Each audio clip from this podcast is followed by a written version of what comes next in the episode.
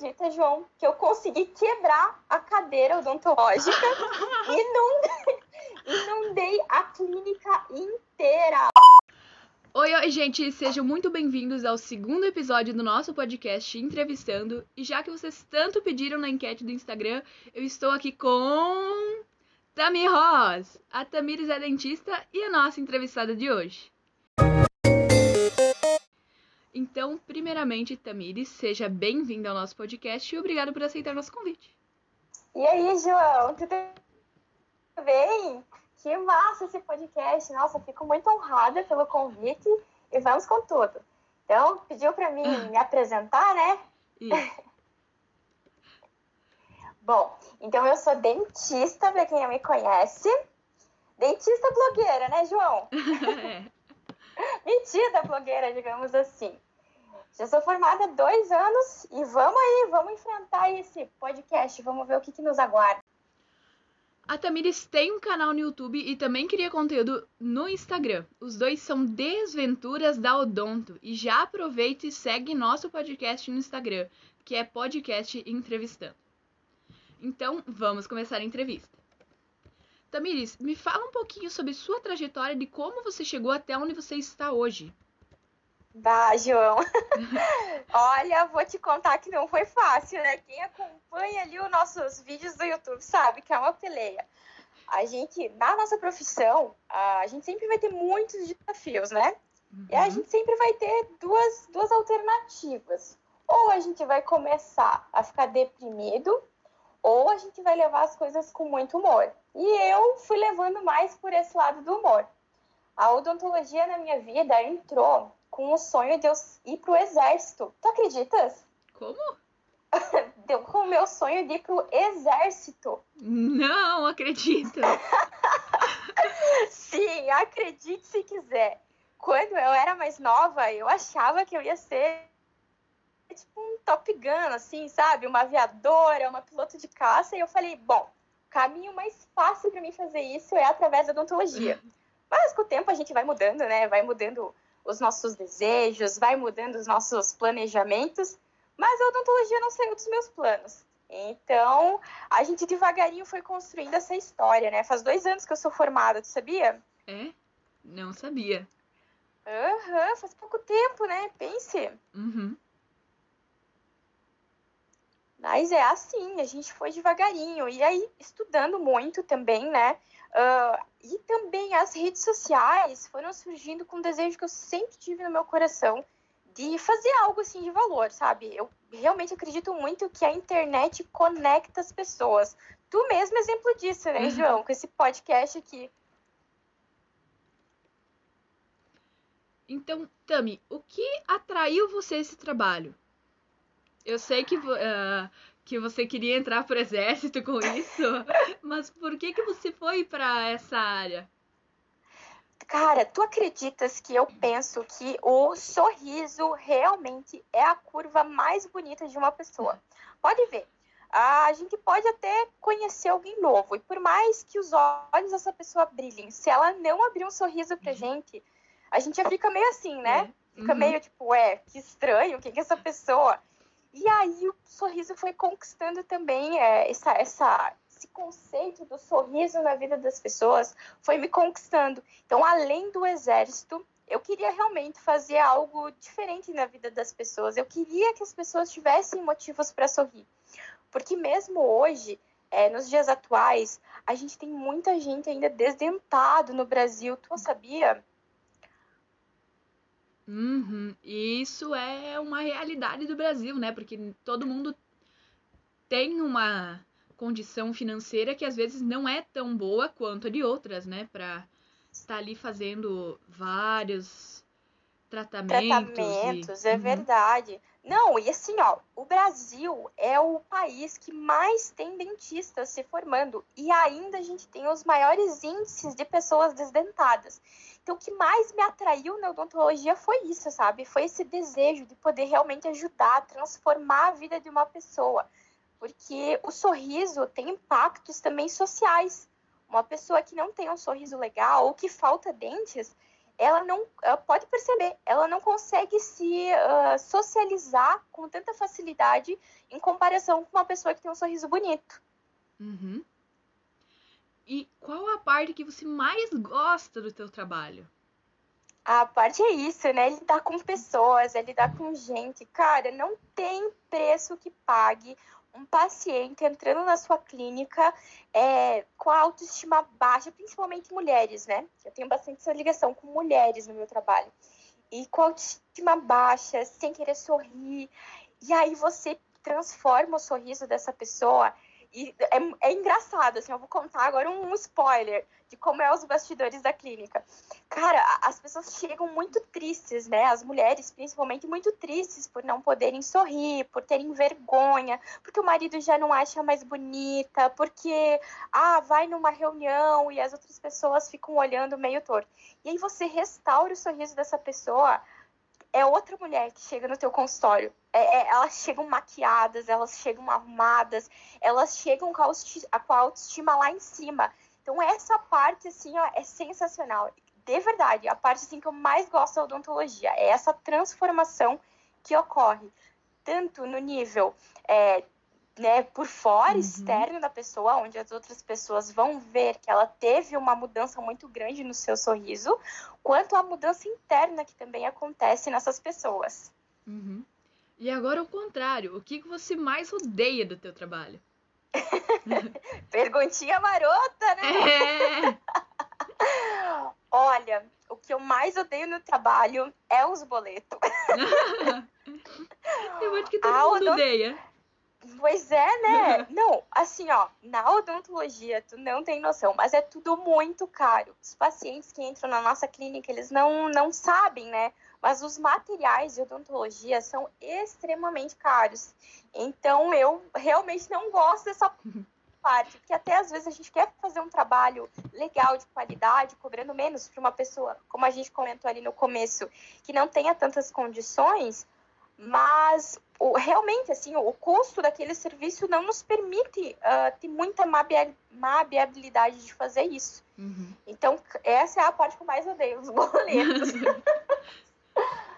e agora os telespectadores que já assistiram o primeiro episódio do nosso podcast fizeram algumas perguntas para vocês. E a Sofia perguntou: como vocês sabem que nós não passamos fio dental? Ah, Silvia, quer pegar a dica para enganar o dentista, é. né? Olha, a gente, quando não passa o fio dental, a gente tem a formação do biofilme que se transforma num cálculo, né? É o tártaro, uhum. sabe aquela... Sabe quando você passa a língua no teu dente e fica mais áspero? Isso é o tártaro. Então, se você não passa o fio dental entre os dentes, a gente consegue ver no exame clínico que houve essa formação. E essa formação, ela não é algo que ocorre assim de um dia para o outro, né? Ela tem um tempinho para madurar esse, esse biofilme. Então, a gente acaba descobrindo que o paciente não passa por N motivos, por uhum. formação uhum. desse cálculo, é, por uma gengiva estar tá inflamada, estar tá inchada. A, o não uso do fio dental também pode acarretar nisso, né? Então, é bem visível e muito fácil de detectar isso é, clinicamente. Então, Sofia tem que passar fio dental, não tem como esconder. Não, não tem. e a Gabriela perguntou se você já sofreu preconceito por ser mulher na odontologia. Ah, Gabi, muito, muito. É, eu até comentei esses dias, fiz um post falando que então, e aí, como eu estava falando, existe essa parte que é bucomaxilofacial, né? Ela é uma especialidade uh, de cirurgias de alta complexidade. E aí, eu até fiz uma pesquisa esses dias, né, para ter uma noção de como que funciona. Você sabia que dos 6 mil inscritos que a gente tem nessa especialidade, apenas 26% são mulheres? Então, assim, uh, ainda existe sim muito esse preconceito é, de que mulher é mais delicada, que mulher não pode fazer cirurgia, que mulher só pode fazer parte de estética, existe sim. E até uhum. mesmo quando a gente vai procurar emprego. Uh, eu já passei situações, sabe, que eu fui disputar emprego com uh, um homem que tinha o mesmo currículo que o meu, e ele acabou sendo beneficiado. A gente tem esse preconceito por donos de clínica e também por pacientes, principalmente os pacientes que são mais de idade. Eles ainda ficam com o pé atrás por ter uma uhum. mulher atendendo eles na odontologia. Sim. E o Lucas também pediu aonde você se formou.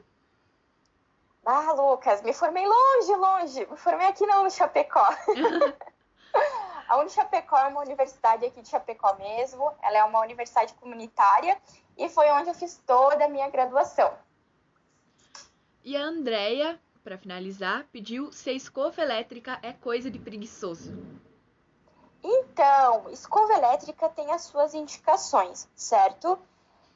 Digamos que sim, se você é uma pessoa saudável, que não tem nenhuma dificuldade é, motora, né, nenhuma dificuldade na coordenação motora, sim, é de preguiçoso. Você pode fazer é, a escovação de forma correta com uma escova normal. Porém, a escova elétrica ela tem muitas indicações para pessoas que têm limitação. Então, ela pode ser um ótimo auxiliar para quem não consegue sozinho né, fazer a sua escovação adequadamente. Alguma pessoa que sofreu um acidente, é, que não tenha, talvez, né, alguma parte da mão, alguma coisa nesse sentido. Então, ela é útil, sim, mas para algumas indicações. Para outras pessoas que têm a sua plena capacidade de coordenação motora, ela é, ela é desnecessária, não uhum. precisa. E agora, voltando para as perguntinhas comuns. Qual o tratamento mais difícil que você já fez e qual o mais difícil que você acha de fazer? Bom, o mais difícil, eu acho muito difícil a parte da endodontia. A endodontia é responsável por fazer os tratamentos de canal. Então, eu acho difícil porque a gente trabalha com algo que a gente não vê. A raiz, ela tá abaixo da, do, do osso.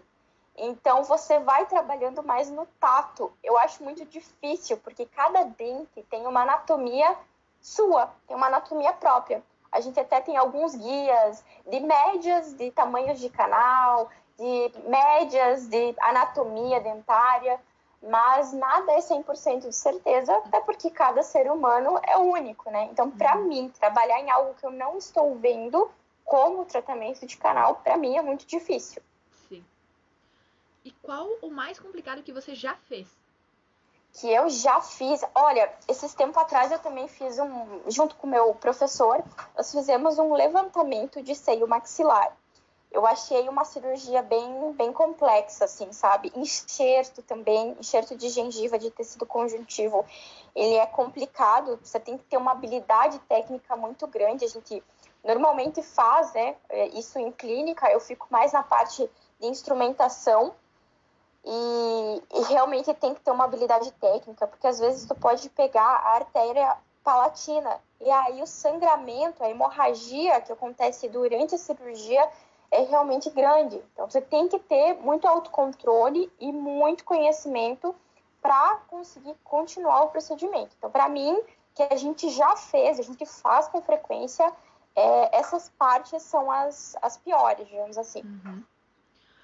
E você acha que as pessoas cuidam da boca menos do que o necessário? Meu, com certeza! Os malandrinhos aí que estão me escutando, acho que pode passar a perna no dentista, né? Mas sim, a gente realmente às vezes deixa a desejar o nosso cuidado com a boca. E cara, é uma coisa muito simples, porque você só precisa escovar os dentes, mas quando eu digo escovar os dentes, não é você chegar ali e só, sabe, passar a escova em cima, tipo, 30 segundos, 10 segundos, passar um, um enxaguante bucal uhum. e tá top. Não é isso, né? Precisa de um tempo, a gente precisa é, ficar realmente escovando o dente, precisa é, destruir essa cadeia de bactérias. Então, ela necessita de um tempo. As pessoas normalmente não dão tanta bola. Eu realmente não entendo. Até hoje de manhã eu estava pensando a boca, os dentes são órgãos. E quando a gente corta a mão, por exemplo, se começa a sangrar, a gente vai no médico, né? Está sangrando uhum. muito e não para. Agora, se a gente tem a nossa gengiva inflamada com gengivite e essa gengiva fica sangrando, sangrando, sangrando, são raras as pessoas que vão no consultório procurar. Elas procuram 50 mil receitas do Google, no Dr. Google, de como fazer parar aquele sangramento mas não vai é, no dentista, que é a pessoa indicada para fazer esse tratamento, né? Uhum. E para quem já segue a Tamires no Instagram e no YouTube, sabe que ela tem altas histórias na profissão. E agora eu gostaria que você compartilhasse uma delas conosco. Cara, então vou dar um spoiler. Esse vai ser um vídeo que vai sair no canal mais daqui a alguns dias, mas já vou contar para vocês em primeira mão.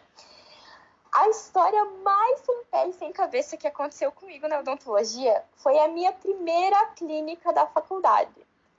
Gente, assim, ó, é inacreditável, mas é real oficial.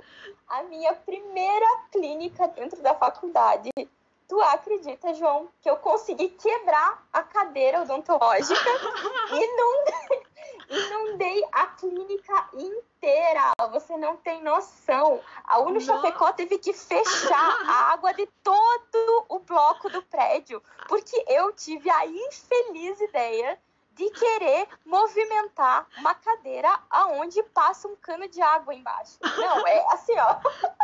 E ainda depois o meu professor me fez atender o paciente, eu chorando. Primeiro paciente que eu atendi na vida, eu tava chorando por ter quebrado a cadeira da faculdade. Mas chorando de soluçar. E daí imagina o paciente Meu lá, Deus. sentado na cadeira, com a boca aberta, olhando, já sabendo que eu era uma universitária e ainda atendendo a pessoa chorando. Não, olha, por favor, né? E aqui no podcast a gente tem um quadro que é chamado de ping pong. Eu vou fazer uma pergunta para você e você vai me responder o mais rápido possível, tá bom? Ok, vamos lá. Você prefere clínica própria ou alugada? Alugada. Odontopediatria ou ortodontia? Ai, odontopediatria. Lentes ou facetas dentais? São a mesma coisa. Trabalhar com auxiliar ou sozinha? Com auxiliar. O que é mais importante, o gato ou o marido? Oi? o marido, o marido, pra não ficar solteira. E eu prefere Instagram ou YouTube? Ai, eu gosto mais do YouTube. Você prefere ser reconhecida pela profissão ou por ser influenciador? Profissão! Acabou o ping-pong e agora eu vou passar algumas perguntinhas frequentes para você, tá? Que eu pesquisei uhum. na web e que eu acho que todas as pessoas têm essa dúvida.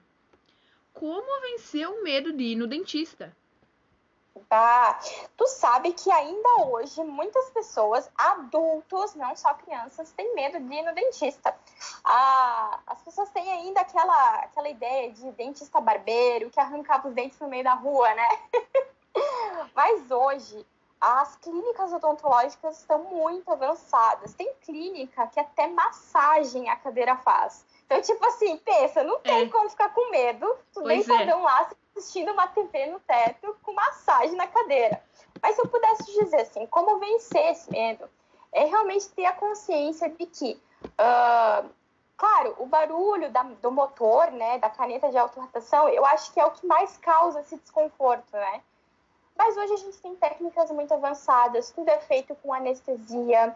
É, essa consciência de que o dentista está ali para ajudar e que não irá doer, né? Caso você precise fazer qualquer procedimento, a gente tem anestesia, a gente tem recursos hoje que nos permitem fazer todos os procedimentos com muita segurança. Então, acredito que é mais isso, sabe? É uma conscientização, é uma, é uma reversão de cultura de, da odontologia antiga ao que a gente tem hoje. Então, uhum. Então, procurar se informar, procurar estudar bem sobre o assunto. Tem que ter confiança no profissional. Busque um profissional que seja amigo de vocês, que você se sinta tá, é, à vontade para sentar na cadeira, à vontade para abrir a sua boca. Isso aí já, já é 50% do caminho. Uhum. Eu nunca tive esse problema, mas o que são fissuras e por que tem que selar as fissuras? Certo. Vou entender fissuras como cavidades, pode ser? Uhum. É isso? Bom, as cavidades elas precisam ser seladas, restauradas, né? É, pois essas cavidades elas podem começar a fazer com que a cárie né, vá uh, realmente provocando um processo no seu dente aonde ele pode chegar até a polpa. Caso chegue até a polpa, você vai ter problema endodôntico. Então, se for no sentido, essas fissuras, né, que, que, perguntam, no sentido de cavidades, buracos mesmo no dente, essa é a importância. Fazendo a restauração, uhum. você barra esse processo. E algumas pessoas têm anatomia, principalmente nos molares, que são os últimos dentes, que eles são propensos à retenção de placa, é, acúmulo de biofilme. A gente não, não faz mais o selamento assim como antigamente. Antigamente você tinha uma anatomia muito profunda dos, dos molares, já era usado verniz, né? Hoje em dia já não, não mais, né? Porque a gente tem creme dental fluoretado, a gente tem água fluoretada, então não mais mas realmente precisa ser selado para que evite um problema maior no futuro, né? Uhum. E colocar lente ou faceta no dente é realmente seguro? É, é seguro. Mas assim, isso, isso vai de, da opinião de cada dentista, ok? Então quero deixar esse parênteses muito importante aqui. Eu, Tamires, não recomendo o uso de faceta ou lente de contato. Vamos contextualizar primeiro. Faceta, ou lente de contato, é aquela porcelana, né? Que você cola no dente. Para fazer essa porcelana colar no dente, você precisa desgastar um pouco o dente, senão não tem espaço para essa porcelana é, se adaptar ao seu dente.